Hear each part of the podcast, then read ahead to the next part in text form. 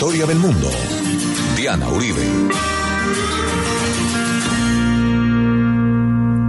Buenas. Les invitamos a los oyentes de Caracol que quieran ponerse en contacto con los programas, llamar al 302-9559, 302-9559 entre semana, o escribir a info arroba la casa de la historia punto com, info arroba la casa de la historia punto com, o consultar nuestra página web www.lacasadelahistoria.com www.lacasadelahistoria.com y le recordamos a los oyentes que Caracol Radio y La Casa de la Historia son los canales oficiales del trabajo de historia del mundo, no hay otros. Hoy vamos a ver la batalla de Stalingrado y la de Kursk, de cómo Rusia, de cómo la Unión Soviética ganó la Segunda Guerra Mundial.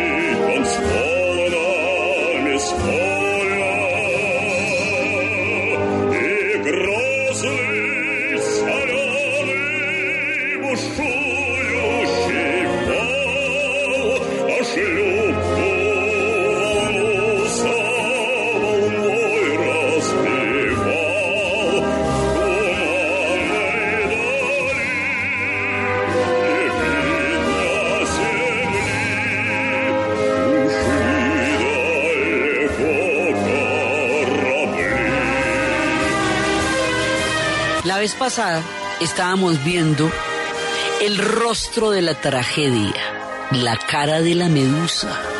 Estábamos viendo lo más aterrador de todo, el cerco de Leningrado y de la melodía de Shostakovich. Estábamos viendo también el sumum de la dignidad en medio de la situación más aterradora. Hoy por hoy, en este momento, 65 años después, de terminada la Segunda Guerra Mundial, todavía hay una tradición que la hacen cada día de la victoria.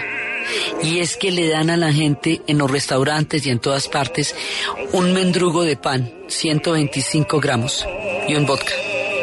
Para recordar que esa era la ración mínima, lo, lo- inclusive lo máximo que se podía conseguir durante el cerco de Stalingrado. Ese pan que le dan a uno ahora es pan. Pero antes, ¿se acuerda? Había que rendirlo con semillas de, de algodón y de lino, porque ni siquiera alcanzaba la harina para poderlo hacer. Hoy existe esa tradición, siempre en los días de la victoria. Se reparten los 125 gramos de pan y el vaso de vodka para recordar el cerco de Leningrado.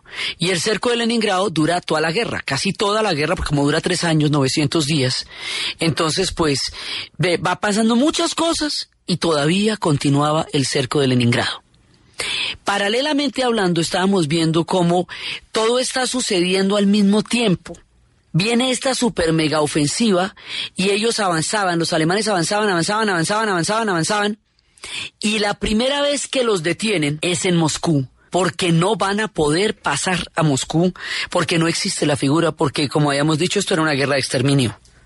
Y entonces, si ellos llegaban a Moscú, caería el mundo eslavo y desaparecería la Unión Soviética y desaparecerían todos sus habitantes o quedarían condenados a la esclavitud, porque en un sistema centralizado, tan profundamente centralizado como el que ya estaba instalado en ese momento en la Unión Soviética, tomarse a Moscú era tomarse el corazón de todo el proyecto histórico y era tener la llave de acceso a la destrucción total de la Unión Soviética, que era el objetivo de la invasión alemana. No lo olvide nunca porque este era el objetivo. Entonces, pues teniéndolo muy claro, los rusos pelearon con el alma y decían, como dicen hoy día, cuando no hay salida, cuando una situación tiene que abordarse sí o sí, cuando no existe ninguna otra posibilidad de resolver un problema, sino enfrentándolo, dicen, detrás está Moscú. Detrás está Moscú, es- no se puede retroceder, o sea, no hay nada que hacer. Y habíamos visto cómo los, la cantidad de condecoraciones que habían hecho para eh, recibir a los nazis una vez que entraran a Moscú, hoy por hoy están en el piso del Museo de la Victoria. Hasta aquí detienen a los alemanes, los detienen. O sea, esta es la primera vez desde que empezó la ofensiva que se les detiene. Pero todavía no se le está ganando nada, solamente se les detiene. Hasta ahora es la primera parte de la guerra donde avanzan, avanzan, avanzan, avanzan, avanzan, avanzan, van entrando por todos lados, recuerden, por el Báltico, van a entrar por Moscú y por el Cáucaso en busca del petróleo. El Báltico ya cayó. Moscú logra detenerlos. Ahora es el tema del Cáucaso y del Cáucaso van a ir al Volga. Y ahí está la ciudad de Stalingrado. Y esta ciudad, la idea era rodearla. Estábamos empezando a ver la vez pasada cómo la idea es rodear esta ciudad y seguir, porque ellos van es a por el petróleo. No tienen nada que venir a hacer a Stalingrado, pero poco a poco Hitler va a entrar en una obsesión absolutamente patológica dentro de la ya profunda enfermedad de odio que tenía, y era que Stalingrado tenía que ser tomada. Tenía que ser tomada, no era necesario militarmente hablando, no era ningún objetivo, pero tenía que ser tomada porque, mejor dicho, a Hitler le dio por ahí, se le metió en la cabeza y le fue dando la gana. Que no que Stalingrado por el nombre. Porque es que la UNA era Leningrado, que era la cuna del bolchevismo, y como a ellos los rusos les parecían comunistas, judíos, gitanos, eslavos, y- y radicales y bolcheviques y todo eso. Y la otra era Stalingrado. Entonces, por el nombre, nunca una ciudad pagó tanto por el, por un símbolo, por un nombre, como pagó Stalingrado. Entonces, poco a poco va cambiando la orden. Ya la orden no es rodearla, sino la orden es entrar. Una vez que entren en Stalingrado, lo que ya en ese momento Chukov la tiene clara. Chukov es un héroe de un tamaño que uno no alcanza ni siquiera a mencionar. El tamaño del heroísmo de lo que Chukov hizo, porque él sí también, él salvó a Rusia. Entonces el hombre lo que empieza a pensar es que el destacamento, el sexto ejército, que es el que va para Stalingrado, el sexto ejército alemán, no debe salir de ahí porque hay que aislarlo, hay que aniquilarlo, hay que aislarlo, hay que impedir que se junte con los otros ejércitos y hay que impedir que salga de ahí. Entonces, alrededor del río Volga, a un lado, eh, la ciudad está dividida por el río Volga. Entonces, en un lado estaba el ejército nazi, en el otro estaba el ejército rojo. Y el ejército nazi se mete como una oleada fuertísima, una oleada de cuenta como una marea. Entonces la idea es establecer puestos de pequeños grupos de hombres, diga usted 12 hombres, en edificios, que paren la marea, que le vayan quitando fuerza, quitando fuerza, quitando fuerza, hasta que cuando entren en la ciudad ya estén cada vez más debilitados y se vayan alejando mucho más de las líneas de abastecimiento y cuando ya estén dentro de la ciudad, cuando estén completamente metidos en la ciudad, en ese momento se les va a tender un gran cerco. Como los van a rodear como, haga de cuenta, como unas pinzas de cangrejo. Y van a cerrar el cerco y cuando cierren el cerco los van a enterrar ahí. Ese es el plan de la batalla de Stalingrado. Entonces, empiezan a meterse. Entonces, esta ciudad ha sido bombardeada. Por lo tanto, está en escombros. Así que los escombros ayudan a que la población se oculte y hacen muy difícil la avanzada de los tanques, que era la manera como los alemanes atacaban, como los nazis atacaban, porque era, era digamos, como la, la técnica de la táctica de la guerra en esa época. Entonces los tanques no pueden avanzar por entre los escombros, pero la población sí se puede esconder. Acuérdese que la población no fue evacuada, lo cual es un crimen aterrador. Entonces la gente va a defender Stalingrado casa por casa.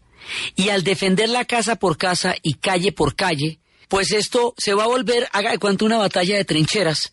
Porque una batalla de trincheras es precisamente una de esas batallas donde usted llega a un punto muerto, en donde lo que avance ya no significa nada, pero el costo es altísimo. Entonces aquí en lugar de ser el hueco de una trinchera como en la Primera Guerra Mundial, aquí lo que va a hacer es las calles llenas de escombros bajo los bombardeos que habían derruido la ciudad y la gente metida debajo de esto eh, defendiendo casa por casa. Stalingrado.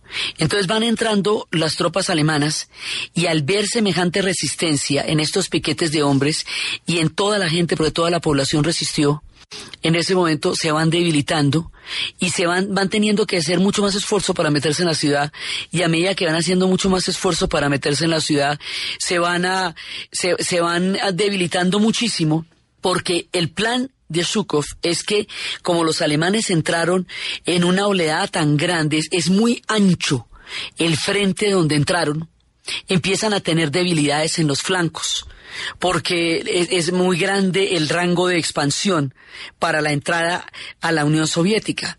Y además muchísimas de las tropas que los están, que, están con ellos son rumanos, son italianos, ya no son alemanes y son tropas un poco más débiles a la hora de la, del combate que las tropas alemanas y eh, eso Zhukov se la pilla, digamos, él va viendo por dónde la cosa. Entonces, el objetivo de la batalla de Stalingrado, una vez que se declara, una vez que ella toca, porque, porque la idea era que no se tenía que meter ahí, pero como Hitler le dio por ahí, pues se metieron ahí, es detener el ejército suficiente tiempo para que todas las divisiones del Asia, las divisiones de la Siberia, lleguen a tiempo para poder reabastecer y para poder fortalecer y para poder apoyar la ciudad. Y esto lo dice de una manera absolutamente aterradora.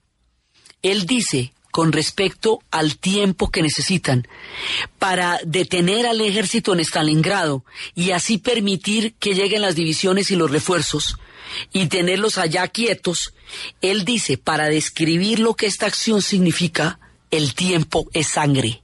Eso es lo que quiere decir, porque cada minuto que pasen en Stalingrado y que no puedan salir de ahí, es un minuto que se, que se van ganando las divisiones que van llegando del Asia para poder abastecer la ciudad y a este sí le tocan los inviernos más tenaces y el invierno va a congelar el río Volga y entonces con esquí van a poder pasar para empezar a dar abastecimiento a la ciudad, mientras que los nazis sí van a quedar aislados y sin abastecimiento.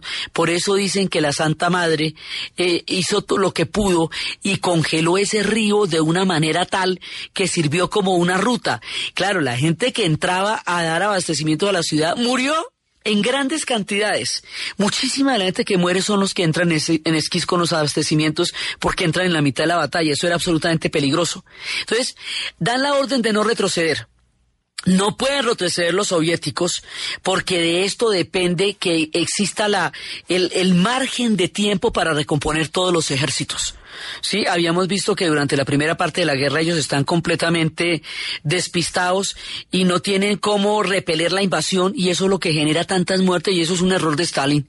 Y eso después van a tratar de taparlo a la luz de la gran victoria que van a tener, pero no hubiera muerto tanta gente si hubiera habido una planificación y si lo hubieran creído a la Orquesta Roja y al embajador y a todos los signos y no hubiera hecho una purga del ejército como la que hizo. Pero todo eso ya pasó. Ahora, ahora lo que hay es que salir de aquí. Entonces, para salir de aquí hay que empezar a revertir el curso de la guerra. Hay que ganarse el tiempo para que las divisiones lleguen. Entonces, por lo tanto, el ejército rojo no puede retroceder porque de eso depende que se vuelva a articular toda la capacidad de defensa. El ejército nazi no puede retroceder porque Hitler dio la orden de luchar hasta el último hombre.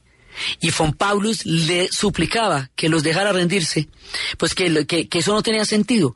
Pero además tampoco pueden retroceder, porque el que la debe, la teme. Después del trato que le han dado a los prisioneros durante toda la ofensiva de la primera parte de la invasión, después de la manera tan indigna como los prisioneros rusos murieron en los campos de hambre y de maltrato, después de la falta de respeto y de la indignidad con que los trataron, ¿cómo le parece a usted que van a tratar a los prisioneros de Stalingrado? Entonces, por esa razón, el ejército nazi sabe que tampoco puede de ninguna manera rendirse ni retroceder ni salir de Stalingrado. Así que quedan atrapados en una situación que no tiene reversa, y calle por calle con los francotiradores. Aquí hay muchas historias alrededor de esto. Hay la historia de un francotirador que era un cazador de ciervos y se va a convertir en una leyenda de la ciudad porque él se enfrentaba a los jefes de francotiradores de los nazis y lograba derrotarlos. Hay una historia de una familia que sale adelante. Hay, hay, hay muchísimas historias. Una familia tratando de salir adelante por entre todo el horror, por entre toda la guerra.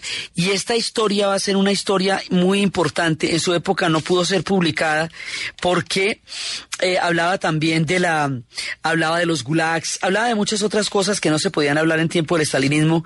El hombre murió sin haberla podido publicar, pero esa historia dicen que es tan importante como la guerra y la paz en la Segunda Guerra Mundial, solamente que el régimen no dio la oportunidad de que se conociera eso, sino mucho tiempo después.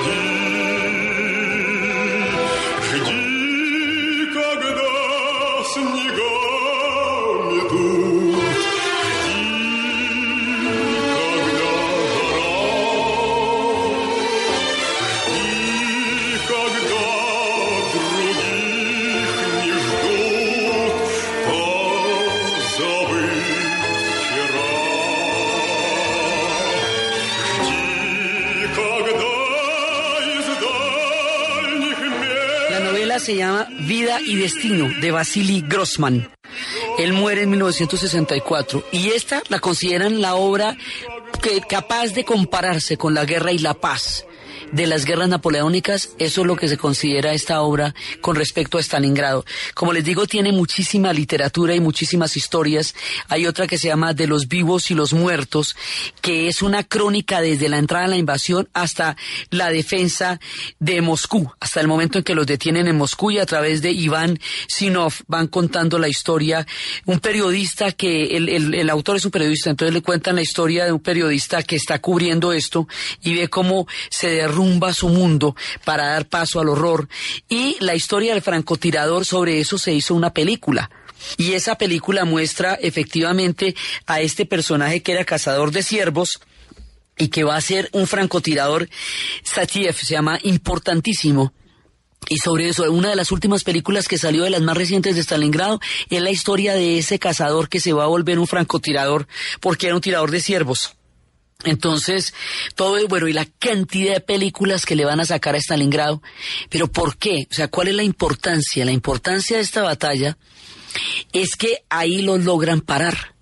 Entonces, en el momento en que llegan a líneas de abastecimiento con todo el costo, con todo el horror de la ciudad, con la manera como la gente resiste hasta el último minuto, mientras eso va pasando, van llegando las otras divisiones, las de Siberia, y van llegando y van creando una bolsa muy grande. Y esa bolsa tan grande la van a ir cerrando, cerrando, como les digo, como un par de pinzas de cangrejo, hasta cerrar el cerco de manera tal que el ejército que está adentro, el ejército alemán, no pueda salir de ahí para escapar ni para ser rescatado por otros ejércitos alemanes que intenten acercarse a la zona a rescatar a la gente de Stalingrado.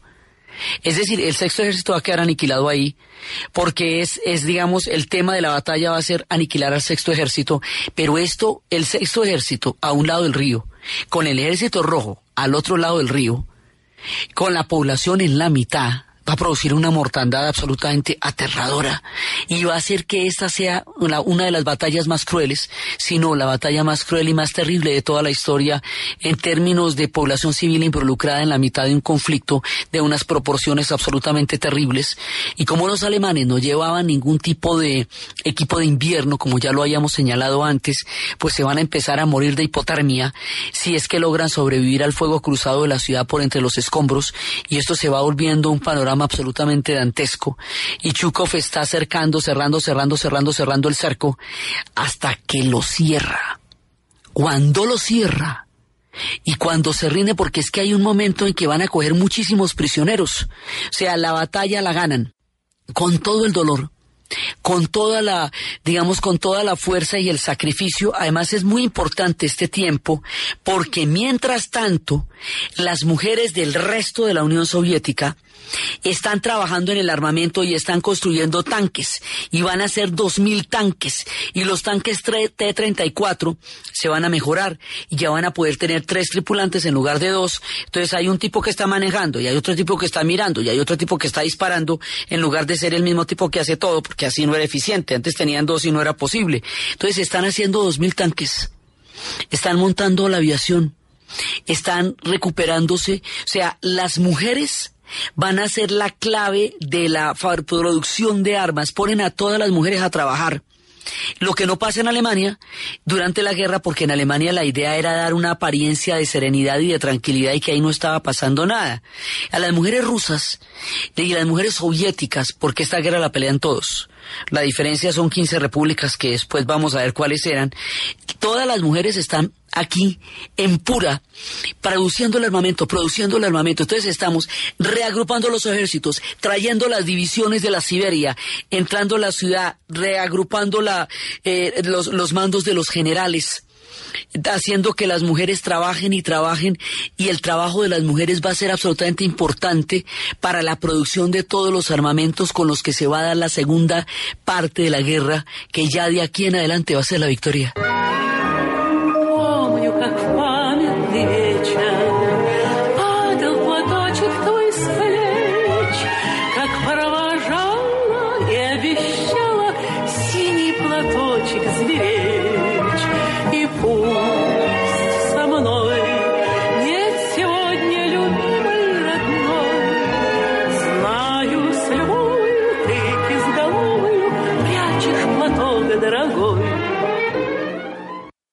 Es momento de brindarte bienestar. CAFAM, siempre a tu lado, presenta la hora en Caracol Radio.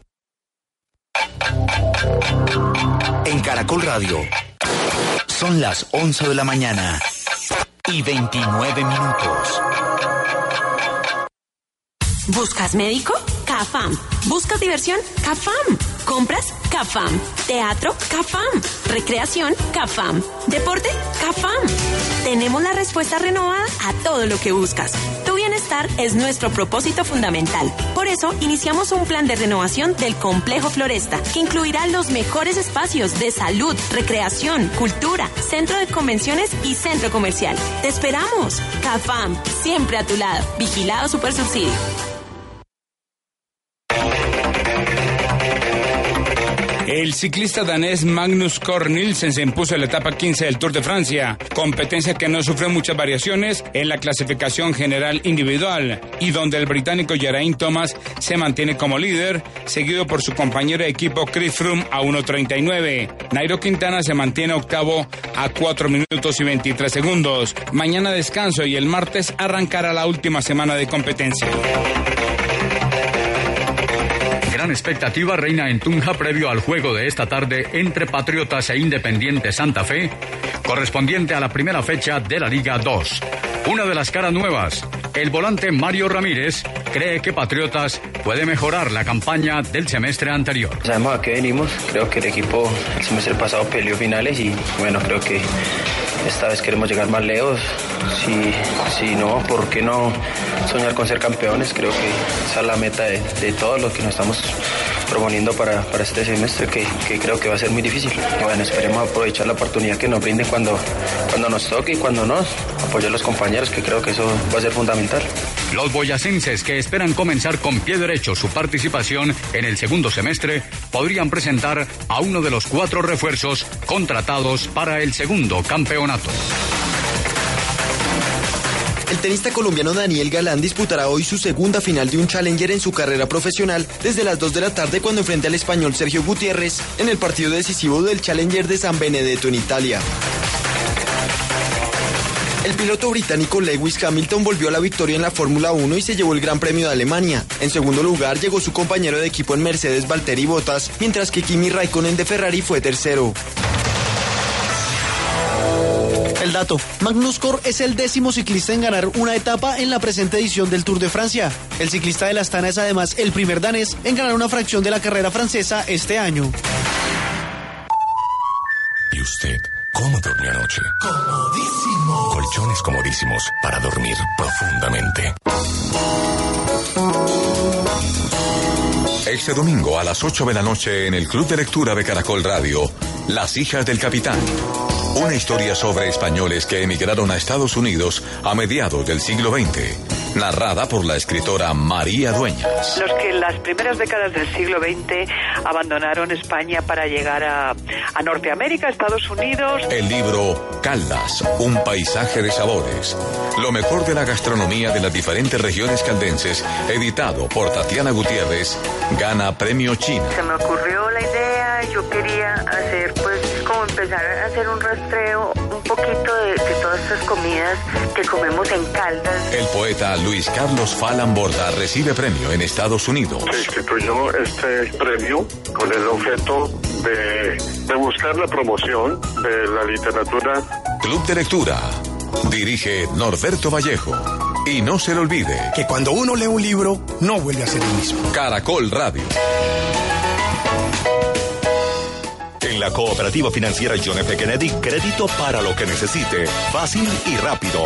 Cuotas fijas, cómodos plazos, intereses rebajados. Además, beneficios por solidaridad. Pase y solicite usted también su crédito. Cooperativa Financiera John F. Kennedy. Ahora también JFK. Cooperativa Financiera. Vigilado Superintendencia Financiera de Colombia.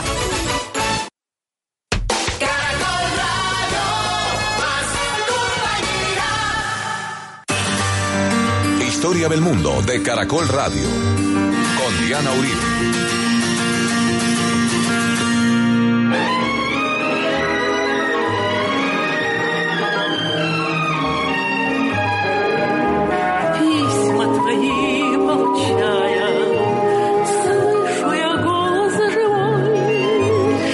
Mientras tanto, están volviendo a sacar, a reorganizar todo el alto mando militar que había sido tan maltratado por la purga. Ya los comisarios no bastan para una ofensiva de este tamaño, se necesita la experiencia y el conocimiento de los estrategas. Pero no solamente se necesita eso, se necesita toda la fuerza de la historia que tienen los rusos, toda, toda, toda, toda, para poderse convencer a sí mismos de que pueden ganar esta batalla.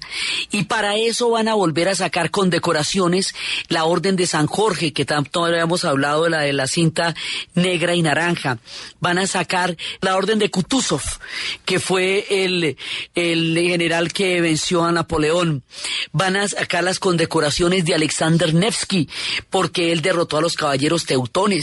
Van a sacar las condecoraciones de cuando derrotaron a los turcos otomanos. Es decir, van a tener que meterse en la cabeza que ellos derrotaron a los turcos otomanos, que ellos derrotaron a los caballeros teutones que eran más fuertes que cualquiera que hubieran visto, que ellos derrotaron al mismísimo y mero Napoleón, para que se la crean que van a poder derrotar a los nazis, ¿sí me entiende? O sea, es un efecto psicológico de sacar fuerza del fondo de su historia, de su cultura, de su civilización, de sus epopeyas, para podérsela creer que van a ganar esta batalla, porque esta es de vida o muerte, y lo que está pasando es muy grave, y ellos necesitan una, una fuerza, una moral, un espíritu, una cosa absolutamente increíble como una especie de lava volcánica en el alma, que les haga creer que ellos sí pueden ganar Stalingrado porque no se puede perder Stalingrado. Y de ahí es que sacan, eso lo hacen a través de los simbolismos de las condecoraciones y de todas las formas de rememorar las victorias que han tenido en el pasado, de acordarse que Rusia tuvo también días malos en otros momentos de su historia y que fue capaz de salir adelante y que ahora lo puede volver a hacer. Para eso se hicieron esas órdenes. Hasta charreteras que se habían hecho de la época zarista y que eran características del ejército blanco y que a los del ejército rojo los mosqueaba un poco, se volvieron a poner, hecho de todo. Eso le echaron mano a todo lo que le sirviera para creérsela, Porque aquí primero para podérsela ganar hay que creer en la historia. Un pueblo hace una cosa cuando se la puede creer. Entonces empieza todo eso la batalla va a durar seis meses. A ver, hágame usted las cuentas de lo que son seis meses con francotiradores por entre los escombros, casa por casa, ventana por ventana, puerta por puerta, con un ejército decidido a triunfar y con otro que no se puede retirar. O sea, con gente que no tiene ninguna salida. Y Hitler daba alaridos que quiero que no se rinden, que quiero que no ganan. A él le parecía que eso, es, que era, eso era así nomás. Y no se atrevían ni a decirle que es que las cosas estaban terriblemente mal. Hasta que finalmente, después de seis meses, cuando cierran el cerco, cuando cierran las pinzas, el ejército, el sexto ejército alemán queda totalmente aniquilado en Stalingrado y ahí quedan cien mil prisioneros y las filas de estos cien mil prisioneros congelados en la nieve van a llegar, van a hacer la resonancia en todas partes menos en Alemania, ¿no? En Alemania no les dijeron nunca porque se supone que habían disparado hasta el último cartucho y muerto hasta el último hombre. Salieron cien mil prisioneros de Stalingrado. Ganaron. ¿Sabe qué quiere decir esto? Quiere decir que la batalla de Stalingrado es la primera batalla de toda la Segunda Guerra Mundial que van a ganar. Porque hasta ahora lo único que habían podido hacer con Hitler era resistir a lo máximo, que fue lo que hicieron los ingleses. ¿Sí? La batalla de Tobruk la perdieron, la del Alemán la ganaron, pero la del Alemán no es tan importante en el teatro de operaciones como, como va a ser la de Stalingrado, porque la de Stalingrado tiene el grueso del ejército. ¿Sí? Y todavía no existen los otros frentes, o sea, esto es antes de Italia y esto es antes de Normandía. Entonces, la primera batalla que podemos decir de verdad, verdad, que se ganó contra el ejército alemán y contra los nazis y contra toda la maquinaria bélica de Adolfo Hitler fue la batalla de Stalingrado.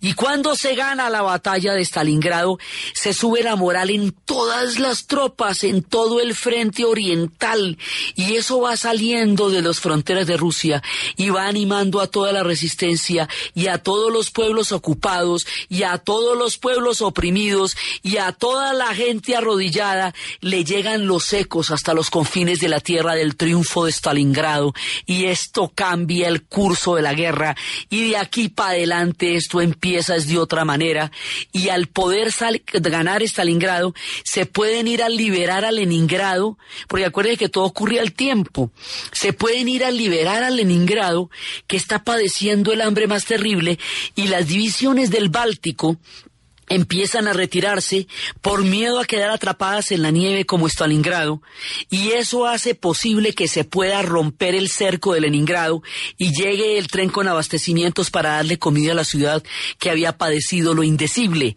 Y eso permite que el frente oriental se recomponga, que lleguen las divisiones, que salgan los armamentos y que se pueda y haya con qué derrotar a los alemanes. Por eso es tan importante la batalla de Stalingrado, porque hace la diferencia de toda la Segunda Guerra Mundial.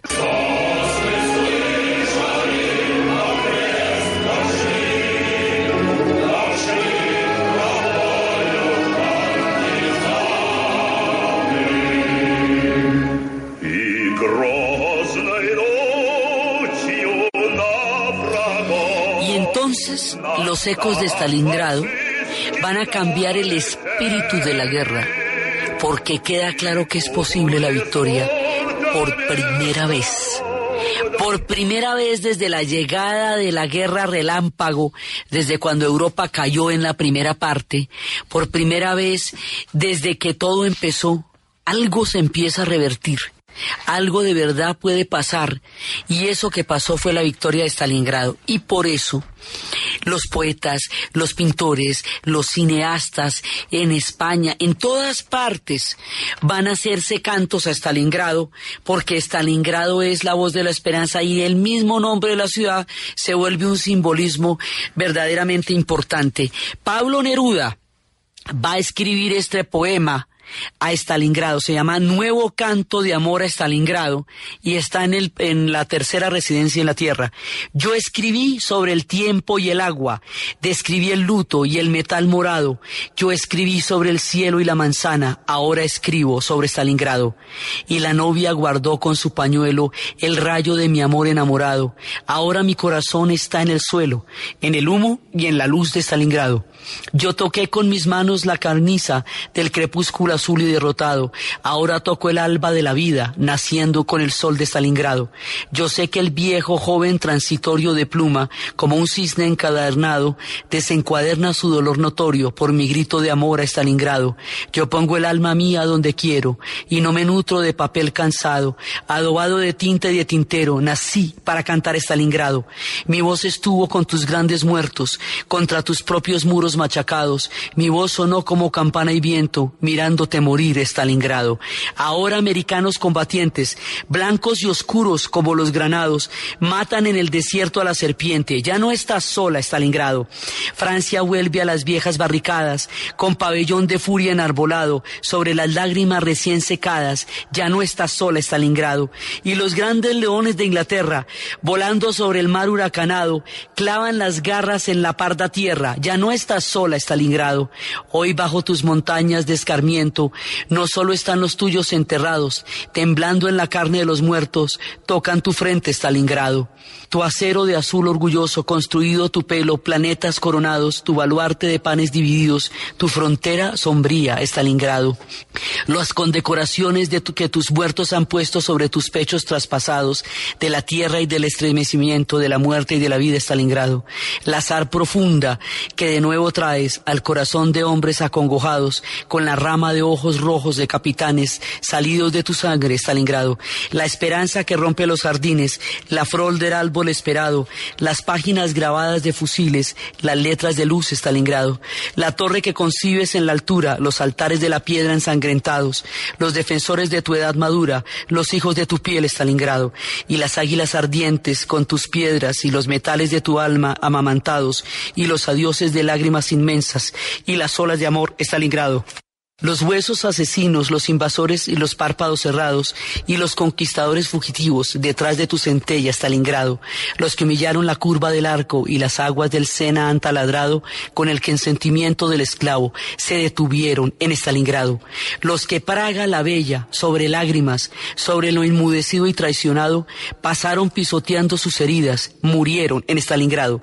Los que en la gruta griega han esculpido la estalactita de cristal truncado y el clásico azul enardecido, ahora dónde están, Stalingrado. Los que España quemaron y rompieron, dejando el corazón encadenado, de esa madre de encinos y guerreros, se pudren a tus pies, Stalingrado. Los que en Holanda, tulipones y agua, salpicaron de lodo ensangrentado y esparcieron el látigo y la espada, ahora duermen en Stalingrado. Los que en la noche blanca de Noruega, con un aullido de chacal saltado, quemaron esa helada primavera, enmudecieron en Stalingrado. Honor a ti por lo que porque el aire trae, por lo que ha de cantar y ha cantado. Honor para tus madres y tus hijos y tus nietos Stalingrado. Honor al combatiente de la bruma, honor al comisario de soldado, honor al cielo detrás de tu luna, honor al sol de Stalingrado. Guárdame un trozo de violenta espuma y guárdame un rifle, guárdame un arado y que lo pongan en mi sepultura con una espiga roja de tu estado para que sepan si hay alguna duda que he muerto amándote y que me has amado y si no he combatido en tu cintura dejo en tu honor esta granada oscura, este canto de amor a Stalingrado. Eso es, digamos, uno de los poemas que va a recorrer el mundo, o sea, de este tamaño es la victoria de Stalingrado. Fue una victoria para el mundo entero, porque eso hizo la diferencia. Fue la luz al final del túnel. Fue el momento en que se dice la guerra se va a poder ganar. Es cuando necesitamos abrir otros frentes. Y ya, digamos, ya van a empezar en Italia y ya van a empezar todos los otros frentes, pero Stalingrado solita libró esta batalla gigantesca. Stalingrado hizo la diferencia de la guerra. Stalingrado dio la posibilidad de re- resurgir un mundo que estaba condenado al horror, a la servidumbre y al genocidio y a todas las cosas más aterradoras y terribles que habían pasado y que ahora se veían revirtiéndose por primera vez en las nieves de Stalingrado.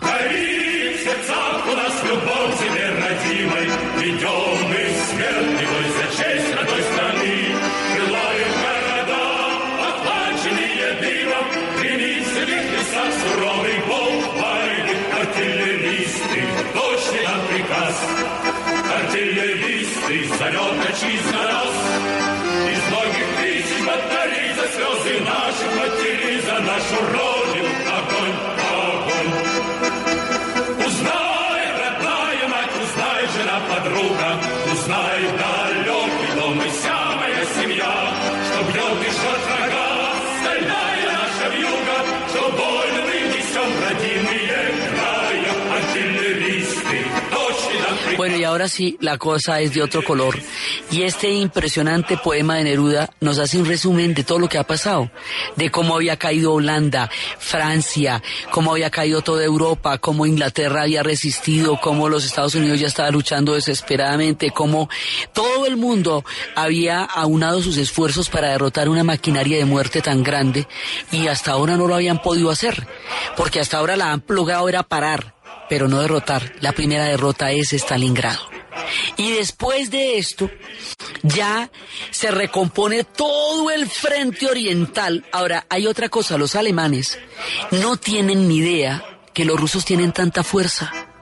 Porque a partir, a juzgar por lo que han visto durante la primera parte de la guerra, creían que estaban exhaustos, creían que estaban era languideciendo y que eso era, era cuestión de rematarlos. Mentiras que no. Pero ellos eran 180 millones en ese momento. Muchísimos más que los alemanes, pero muchísimos más. Esto es un país euroasiático, así que podemos, tenemos divisiones al otro lado. Entonces las podemos traer y las trajimos. El esfuerzo de las mujeres, la disciplina y la eficiencia con que lograron recomponer los tanques, la, digamos, la, la manera como lograron recomponer el ejército, la fuerza de moral que llegaron a tener. Fue tanta la fuerza que en Stalingrado van a, la gente que peleó en Stalingrado le van a repartir entre todas las divisiones del Frente Oriental para elevar la moral de los hombres por el solo hecho de estar en presencia de alguien que peleó en Stalingrado. En el programa de la vez pasada habíamos dicho que cuando un veterano de Stalingrado, a una hora en sus 90 años, entra a un restaurante, la gente se pone de pie y lo ve pasar y le hace una calle de honor a un veterano de Stalingrado, un hombre que tenga las medallas de Stalingrado, es un héroe porque cada día recuerdan que esos hombres salvaron a la Unión Soviética y que existe la Unión Soviética, existió. Y hoy existe Rusia y existen los eslavos por la batalla de Stalingrado. Y por eso estos hombres son héroes de un tamaño que antes eran muchos y eran fuertes y ahora están muriendo y son viejitos. Pero el respeto que inspira a un veterano de Stalingrado es una cosa que uno no se puede imaginar y es porque a ellos se lo deben absolutamente todo. Entonces la fuerza de moral cuando ya toda Europa había caído y todo, es lo que le va a dar a esta batalla semejante importancia. Por eso es que la nombran tanto.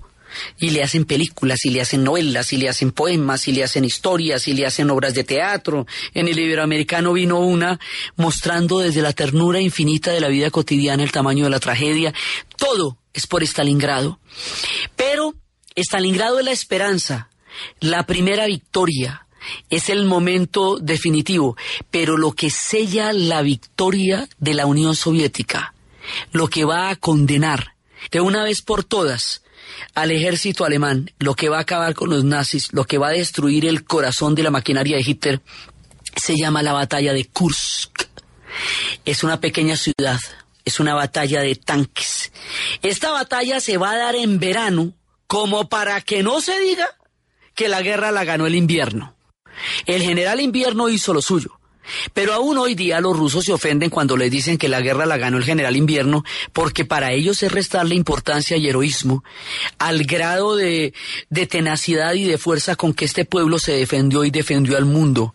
La batalla de Kursk es una batalla de tanques y de aviación. Comparativamente hablando, tiene un esfuerzo bélico tan grande o mayor que el del desembarco de Normandía. Por eso lo hacen solos, los rusos solos. Esta batalla con los ya habíamos desarrollado los T-34, entonces ahora sí los tenemos para moverlos en Kursk. ¿Sí? Hitler le da una pataleta cuando pierde Stalingrado y no se resigna y primero se echa la responsabilidad a él y luego no dice que no, que mentiras que la responsabilidad es de Goering, pero como lo había nombrado su sucesor, pues tampoco quedaba mal. Entonces que no, que eso es de von Paulus y el pobre de von Paulus que sabía que eso era absurdo y que desde el principio dijo que no había ni siquiera que meterse allá, va a cargar los platos rotos. Entonces no puede haber una derrota más. Hitler manda a decir que no puede haber una derrota más y a ver. Quiere decir esto que todas las divisiones, eh, tropas élites, lo mejor, la reserva en casos extremos, la crema de la oficialidad nazi, los grupos de combate, las Waffen-SS, los doctrinarios, los fanáticos, los más sanguinarios, los más, eh, eh, digamos, lo- los más enfervecidos, los más partidarios del proyecto del Tercer Reich, las tropas verdaderamente élites de asalto, las divisiones de los tanques Tiger, de los tanques Tigres, que eran, digamos, como el, el hit de la maquinaria bélica de los, de los nazis eran estos tanques que estaban estrenando para esta nueva etapa. Toda la carne al asador, el grueso del ejército, todo lo que tienen, lo van a mandar para Kursk. Y como Zhukov ya los conoce y sabe que ahí van a mandar lo mejor de lo mejor, él manda todo lo que tienen los rusos y han reconstruido y han porque como se ha- ya se ha desmoronado el frente el, el Báltico después de después de que se, se acabó el cerco de Leningrado ya se quitaron de ahí. O sea ya se empiezan a, a- a debilitar los alemanes. Y este es el último esfuerzo de, de- de los nazis por por tratar de mantener la línea ofensiva y por tratar de mantenerse en combate. Esta batalla en verano, para que no se diga que es que hacía frío, contra lo más granado del ejército nazi, contra lo que les digo, las, las, las Waffen-SS, las divisiones así más aguerridas, la van a ganar indiscutiblemente y sin ninguna sombra de duda los soviéticos. La van a ganar de tal manera que le va quedando claro a los nazis que en esa guerra que ellos se inventaron, que es la guerra de tanques, que en ese esquema bélico que, que generó la maquinaria de muerte de la Segunda Guerra Mundial, los soviéticos son mejores. Que en eso que ellos inventaron, sopa y seco les dieron ese día. Esa batalla de Kursk destruye todo el corazón del ejército nazi. Y de ahí para adelante no van sino a retroceder. Los van echando de para atrás y de para atrás y de para atrás y de para atrás y de para atrás. De ahí para adelante no vuelven a ver una. No vuelven a ganar una. De ahí para adelante la tiniebla. Entonces, la última fue la contraofensiva de las Ardenas que cuando estábamos en la Segunda Guerra Mundial hablábamos de, cuando hicimos la serie estábamos hablando de aquellos, ese regimiento de calaveras y de vagos que, que para humillarlos los pusieron a recoger árboles de Navidad en las Ardenas y por ahí entró la contraofensiva alemana y ellos decidieron lavar su honor de una vez por todas y dieron una resistencia heroica y pararon la contraofensiva alemana en las Ardenas, ese regimiento eh, de estadounidenses que venía de unos norteños que se rindieron al Tersur y era un batallón de vergüenza que llamaban los, bastardos de Gascoña. Bueno, esos los pararon en las Ardenas. Entonces, parados en las Ardenas, pues ya no va a haber nada más. De aquí para adelante esto es retrocediendo, retrocediendo, retrocediendo. Y esto va a ser hasta Berlín, para que ustedes se vayan imaginando cómo va a ser la caída de Berlín.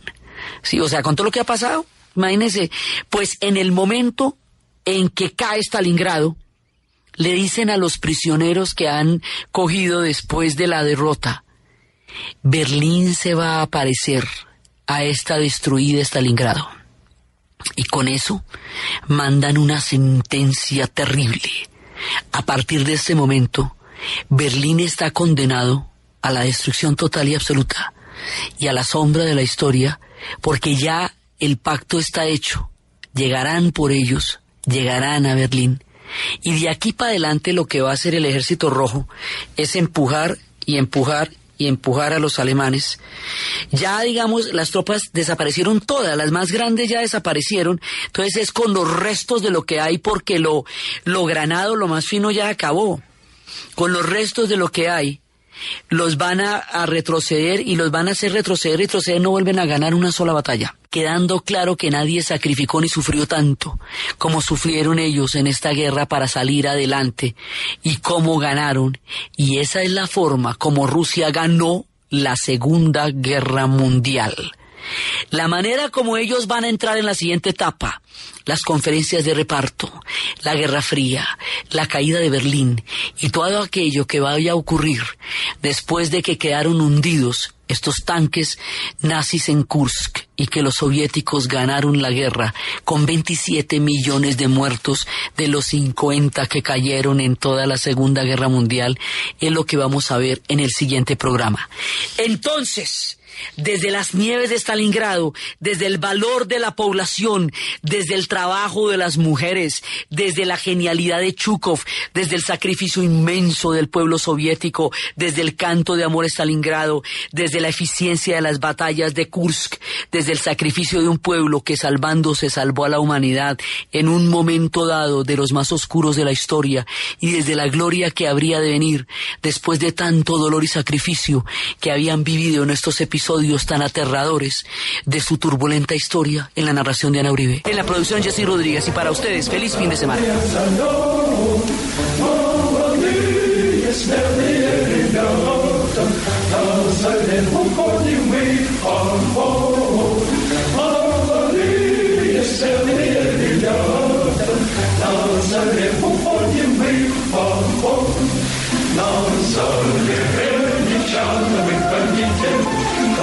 sound for